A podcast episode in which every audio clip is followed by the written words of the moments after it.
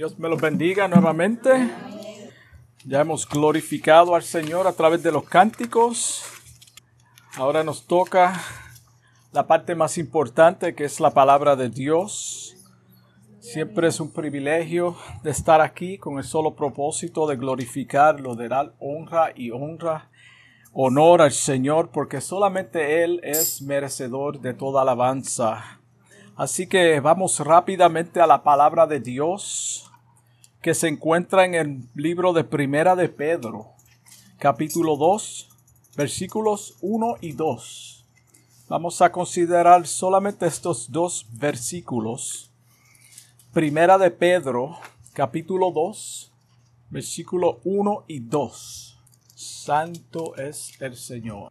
Gloria a Jesús. La palabra de Dios lee en nombre del Padre, del Hijo y del Espíritu Santo. Desechando, pues, toda malicia, todo engaño, hipocresía, envidias y todas las distracción, distracciones, desead como niños recién nacidos la leche espiritual no adulterada, para que por ella crezcáis para salvación. Gloria a Jesús. Cuando uno es extranjero en un país, por lo general, te vas mordiendo a la cultura. Casi todos los hispanos que no han nacido en, en este país saben que es difícil a veces cuando uno viene de otro país y uno tiene que asimilar la cultura y todas estas cosas, tiene que adoptar el lenguaje y las costumbres del lugar donde te encuentras. Cuando venimos a Cristo, pasa lo mismo. Nuestra identidad, lenguaje y comportamiento se tiene que ajustar a este nuevo estilo de vida. So nosotros tenemos que asimilar en el Señor una cultura de la cual no estamos acostumbrados. Romanos capítulo 12 versículo 2 lo, lo dice de esta manera no os conforméis a este siglo, sino se transformaos, os transformaos por medio de la renovación de vuestro entendimiento. Estamos en el sistema del mundo, pero no somos del mundo. Vivimos aquí, pero no somos de aquí. Jesucristo orando al Padre por los discípulos y por cada uno de nosotros, de toda persona que iba a creer en Él, y aun los que no creen, pero que van a creer en Él, dice en Juan 17, 14, yo les he dado tu palabra.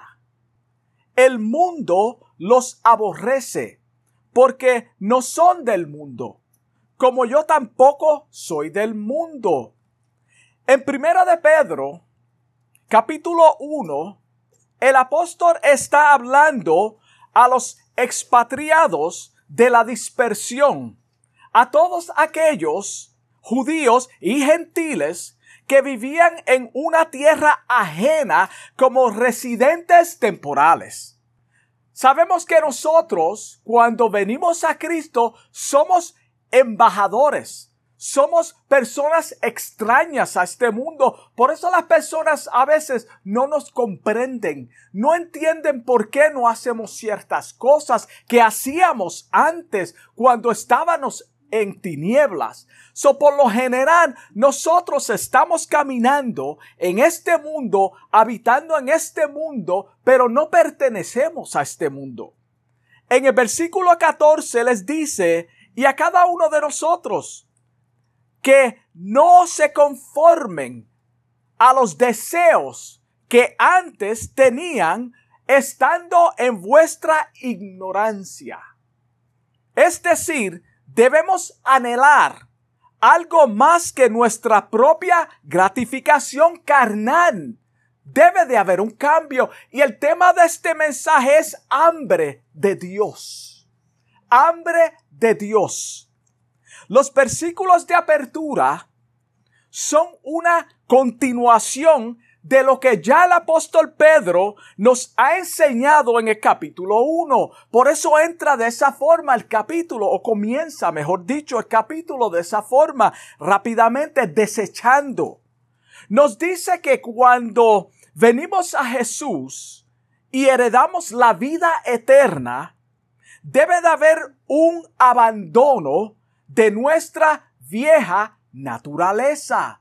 Tiene que haber un abandono. El apóstol Pablo lo describe en su carta en Segunda de Corintios capítulo 5 versículos 17 de la siguiente manera. Él dice que como una nueva que una nueva somos una nueva creación donde las cosas viejas quedan en el pasado. Son las cosas que hacíamos antes tenemos que abandonarlas. El estilo de vida que vivíamos antes poco a poco debe ir desapareciendo, debe de ir poco a poco desapareciendo y nos vamos pareciendo más a Cristo cada día, todos los días. Esto es la santificación. Gálatas 2.20, mira cómo dice. Con Cristo estoy juntamente crucificado. Ya no vivo yo, mas vive Cristo en mí. Y esto es importante lo que sigue. Y lo que ahora vivo en la carne, en este cuerpo mortal, lo vivo en la fe del Hijo de Dios, el cual me amó y se entregó a sí mismo por mí. Qué lindo es el Señor. Sabemos que este estilo de vida es producido a través del Espíritu Santo, no es de nosotros. El primer capítulo, en el primer capítulo, versículo 3, claramente dice que según su gran misericordia nos hizo renacer. Él por su gran misericordia, fue Él, nos hizo renacer para qué? Para una esperanza viva para resurrección de Jesucristo de los muertos. Wow. Filipenses 1:6, mira cómo dice, estando convencido de esto, que el que comenzó en vosotros la buena obra la perfeccionará hasta el día de Jesucristo. Él es quien nos perfecciona en su caminar, en el caminar con Él, a través de la obra del Espíritu Santo. Esto no significa que vamos a sentarnos y hacer nada como piensan muchas personas que ya son salvos, por lo tanto, pues ya soy salvo, no tengo que hacer absolutamente nada. Hay una parte que le corresponde al creyente, que te corresponde a ti y a mí, según Colosenses 3:5 tú y yo como creyentes cristianos tenemos que hacer morir lo terrenal en vosotros. So, somos salvos, pero la palabra misma nos dice que tenemos que hacer morir. Hacer morir es un verbo que nos toca o nos corresponde a cada uno de nosotros. Tú tienes que dar un paso, pero tú tienes que caminar en fe y obediencia a la palabra de Dios. El apóstol Pablo en su carta a los Efesios o los de Éfeso, capítulo 4, versículo 22, les dice, en cuanto a la pasada manera de vivir, tiempo pasado, despojaos, otro verbo, despojaos del viejo hombre que está viciado conforme a los deseos engañosos. ¿Cuáles son los deseos engañosos? Vamos a leerlos un poquito más adelante. El verbo despojaos es una acción que requiere esfuerzo, un esfuerzo. Por ejemplo, para tú despojarte de una ropa sucia o ropa sucia o manchada que ya no sirve, lo primero que hacemos es que despojarnos de ellas las removemos de nuestro cuerpo. Tenemos que quitárnoslas. Tú puedes tener fe de que se van a blanquear, pero si tú no tomas la acción de remover esa ropa sucia, manchada y echarla en la lavadora, nunca va a ser limpia. Esto es lo que debemos hacer con las malas costumbres y hábitos pecaminosos que combaten en nuestro interior cuando venimos a Cristo. No vamos a ser perfectos de la noche a la mañana.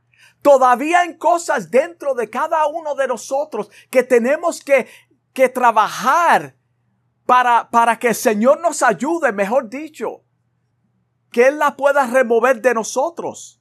Efesios 4:25 dice, por eso, desechando la mentira, hablad verdad cada uno con su prójimo, porque somos miembros los unos de los otros.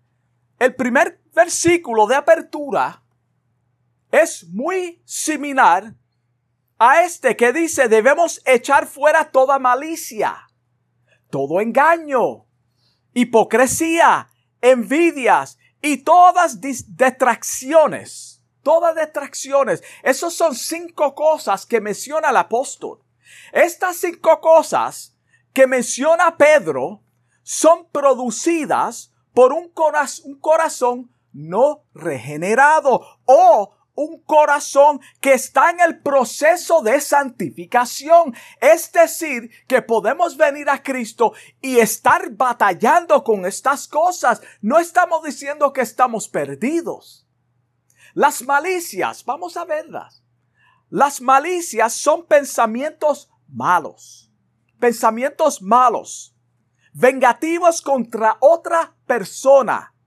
Algunos dicen, yo soy cristiano, pero el que me la hace, me la paga. Yo todavía estoy en la tierra, yo no soy Jesucristo, pero el que se mete conmigo va a tener, la se va a ver mal conmigo. Yo perdono, pero no olvido. Estos son los que guardan rencor. No hay un verdadero perdón en ellos. Proverbios 6, 16 habla de esto. El segundo es el engaño. Es cualquier, cualquier forma de deshonestidad. El engaño es una forma de deshonestidad. No tenemos que entrar en detalles o en detalle. Todos sabemos lo que significa esto. Cuando, cuando y cómo engañamos a otros. Lo sabemos por experiencia propia. Al sistema del gobierno. ¿Cuántas personas engañan el sistema del gobierno? Al sistema eclesiástico para lucrarnos. Cuando trataban de explotar a los miembros de una congregación para, para enriquecernos. En el libro de los Hechos, capítulo 5 tenemos un ejemplo perfecto en Ananías y Zafira, que trataron de engañar a los apóstoles, pero sobre todo al Espíritu Santo, pretendiéndose presentarse ante la iglesia como personas generosas y dadivosas, cuando eran unos engañadores. La hipocresía es cuando pretendemos ser lo que no somos. Por ejemplo, en mi hogar yo soy un malvado con mi esposa e hijos, pero cuando salgo para la iglesia y cargo mi Biblia, soy un santurrón. Las gente, las personas me miran como una persona, es un hombre honrado, un hombre de Dios. Pero en mi hogar soy diferente. En mi trabajo soy diferente. Con los demás soy diferente. La envidia esto hace que querramos tener lo que otros tienen. Lo que otros tienen. En inglés hay un dicho que dice, trying to keep up with the Joneses. Cuando tú quieres tratar de ser como esa persona sin poder por envidia. Nos molestamos porque ellos viven mejor que nosotros, manejan un mejor auto, ganan más dinero, el Señor los usa más poderosamente que a nosotros. Lucifer fue el primer envidioso. Él fue el primero. En Mateo 27, 18, vemos que la envidia fue lo que hizo que los fariseos entregaran a Jesús ante Pilato. Y lo último que menciona el apóstol de la lista es detracciones. Detracciones. Esto es cuando somos chismosos. Cuando somos chismosos. Murmuramos maliciosamente de otros con el fin de destruir su reputación o testimonio. Esto es lo que significa. So, el apóstol está hablando de estas cosas antes de entrar en lo que él quiere presentar como el alimento sólido, que es la palabra de Dios. Santiago 4:11 dice, hermanos, está hablando de cristianos, no murmuréis los unos de los otros. El que murmura del hermano y juzga al hermano, murmura de la ley y juzga la ley, pero si tú juzgas la ley, no eres sacerdote de la ley, sino juez. Y sabemos que Dios no nos ha puesto a nosotros como jueces. Él es el único juez. Él es el único que juzga la condición del corazón del ser humano. Estos cinco males detienen la vida espiritual y el crecimiento de los creyentes que se descuidan. Por lo tanto, Pedro les dice a su audiencia y a cada uno de nosotros, en esta manera, en esta mañana, perdón, que debemos desechar estas cosas de nuestras vidas y desear como niños recién nacidos la leche espiritual, lo cual es el alimento sólido de la palabra de Dios para que podamos crecer. So, toda esta presentación tiene todo que ver con lo que Él quiere traer más adelante, que es la palabra de Dios. En vez de tener hambre de chismes, de hipocresía, de envidia, de celo y cuanta cosa, tenemos de tener hambre de Dios, de conocerlo más profundamente y personalmente solamente a través de las escrituras. Así como en el Salmo 42.1 habla del siervo que desea saciar su sed, cada uno de nosotros debemos desear ansiosamente tener hambre de la palabra de Dios, una cosa que debe de, de, dentro de nosotros arder. Yo quiero conocer a ese Dios. Yo quiero conocerlo más de cerca. Háblame más de la salvación. Cuando somos rescatados de la muerte espiritual a través del Espíritu de Dios, el mismo Espíritu nos guía a toda verdad y justicia. Hemos pasado de muerte espiritual a vida eterna. Ahora somos hijos de Dios. Mira qué simple. Él es quien despierta, Él es quien despierta en nuestro interior hambre de conocer más y más de Jesús a través de las escrituras. Gloria a Dios. Me acuerdo que cuando yo me convertí, en Puerto Rico, yo no sabía ni siquiera español, solamente lo que un padre puede entender de un bebé que está tratando de hablar, que nadie lo entiende, solamente el padre. Y cuando yo, cuando el Señor me rescató, me acuerdo que lo primero que yo hacía, oraba, yo no sabía ni lo que estaba haciendo, pero algo me llevaba a la palabra de Dios yo cogí una Biblia que me regalaron y yo comencé a leer, a leer, sin saber lo que estaba leyendo, sin entender lo que estaba leyendo, pero el Espíritu que ahora habitaba en mí me llevaba a su palabra con el propósito de conocerlo a Él, porque Él se nos revela a través de las Escrituras. Y comencé a leer los Evangelios. No sé cuántas veces lo leí pero lo leía continuamente, constantemente. Y cuando escuchaba las predicaciones, eso me llevaba a lo que leí. Entonces yo buscaba, eso es lo que significa. y comencé a conocerlo más a través de la palabra, pero fue Él quien me llevó las escrituras, pero yo tuve que poner de mi parte. Yo no fui salvo y solamente me tiré para atrás y pensé, pues ya yo soy salvo, voy para el cielo. No. Santiago 1.18 dice, Él de su voluntad nos hizo nacer por la palabra de verdad. Él Wow. Qué glorioso es el Señor. Yo, eh, hermano, eh, esto es tan claro. Esto es tan claro. Él por su voluntad, Él por su voluntad nos hizo nacer por la palabra de verdad. Jesucristo dice que Él es la verdad. Para que seamos primicias de sus criaturas. En la Biblia encontramos varios casos de personas que han muerto físicamente. Y cuando el Señor los ha levantado de la muerte física, han comido, han consumido alimento. Les dice, dale de comer. ¿Qué tiene todo esto que ver con el tema? Tiene todo que ver.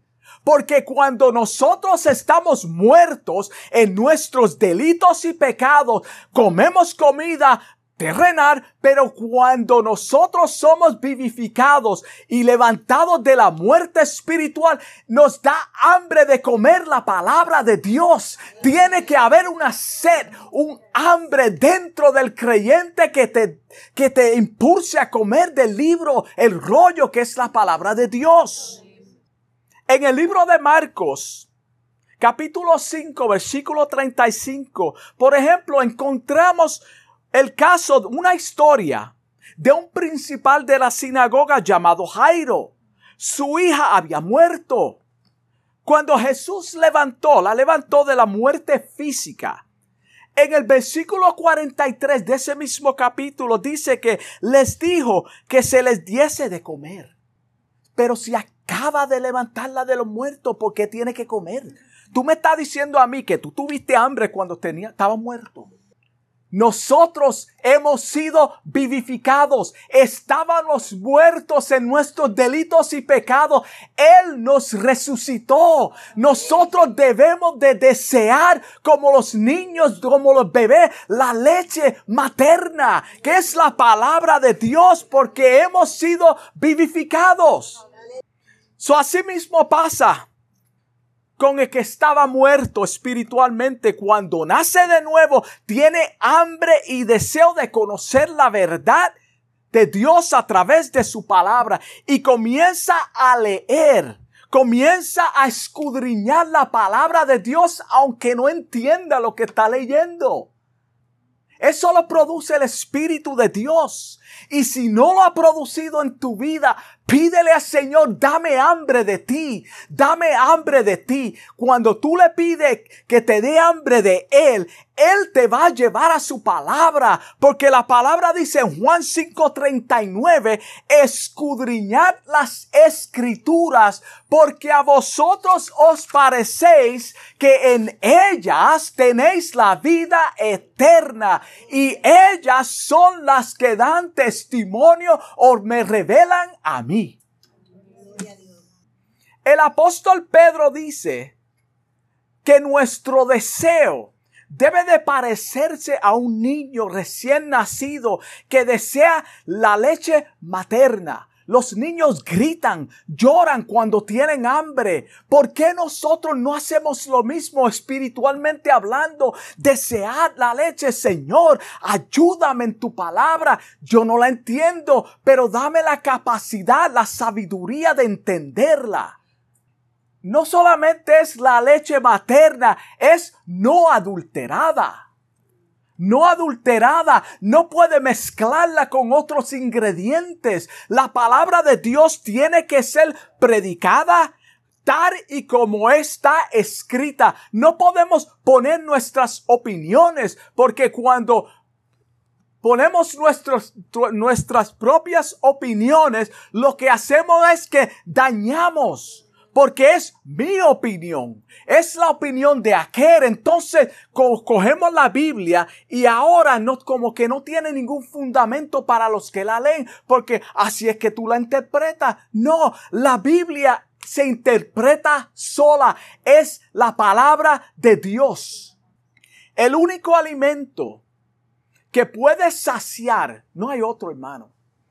El hambre espiritual es el Señor.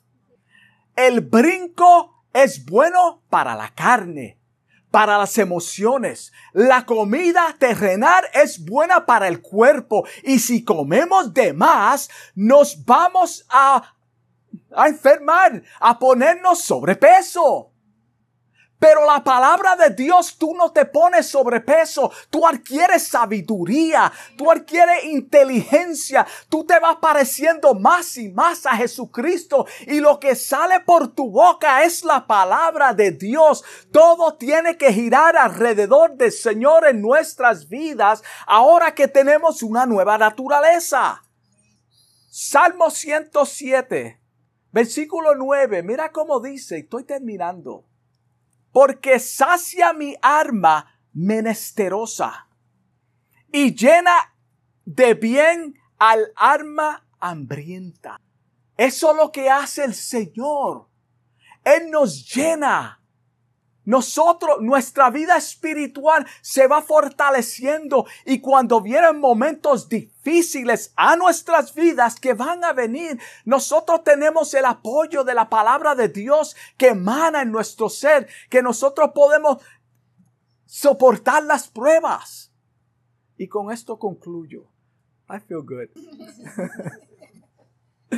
si en esta hora tú reconoces que necesitas un Salvador y sientes una hambre inmensa por algo que no es comida terrenal, y es de conocer a Jesús en esta hora, wow. El Señor te dice, he aquí, yo estoy a la puerta y llamo. Es el Señor que está abriendo el apetito. El Señor está llamando personas en estos tiempos a través de las redes para que vengan y lo acepten. Si alguno oye mi voz y abre la puerta, otra acción que te corresponde a ti, tú tienes que permitir que el Espíritu Santo haga morada en ti. Entraré a Él y cenaré con Él y Él conmigo. ¡Qué banquete! Él te ama tanto que dio su vida por ti. Jesucristo nos ama tanto que Él fue a la cruz del Calvario para salvarnos. A mis hermanos en la fe, si quieres ser un cristiano maduro, un cristiano fuerte en la palabra de Dios que crece y glorifica al Señor en tiempos buenos y en tiempos malos, debes de pedir al Señor, si no lo tiene, hambre de la palabra de Dios, hambre de Dios porque pasa en la vida del creyente a través de los años que podemos ponernos apáticos. somos como las aguas estancadas a veces. A través de los años perdemos el deseo de leer la palabra. Perdemos el deseo de escudriñarla, de orar. Nos descuidamos. En inglés decimos, we just go through the emotions. Solamente Vamos caminando en emociones. Vamos a pedir al Señor que nos dé hambre otra vez de la palabra de Dios. Vamos a orar. Dios lo bendiga. Amantísimo Dios y Padre Celestial, te doy gracias por esta palabra que tú me has dado en esta hora, Dios mío. Te pido en el nombre de Jesús que tú despierte en cada uno de nosotros, Padre, un apetito por tu palabra, Señor, que podamos comer el rollo, Dios mío, como Juan, Padre, que a veces amargo cuando lo comemos, Padre, pero cuando esa palabra comienza a crecer en nosotros, Señor, es dulce como la miel. Te pedimos en el nombre de Jesús que tú salve vidas, Señor, a través de las escrituras, que tú nos ayude a crecer en tu palabra, fortalécenos en el nombre de Jesús. Te doy gracias, Padre. Amén. Dios me los bendiga.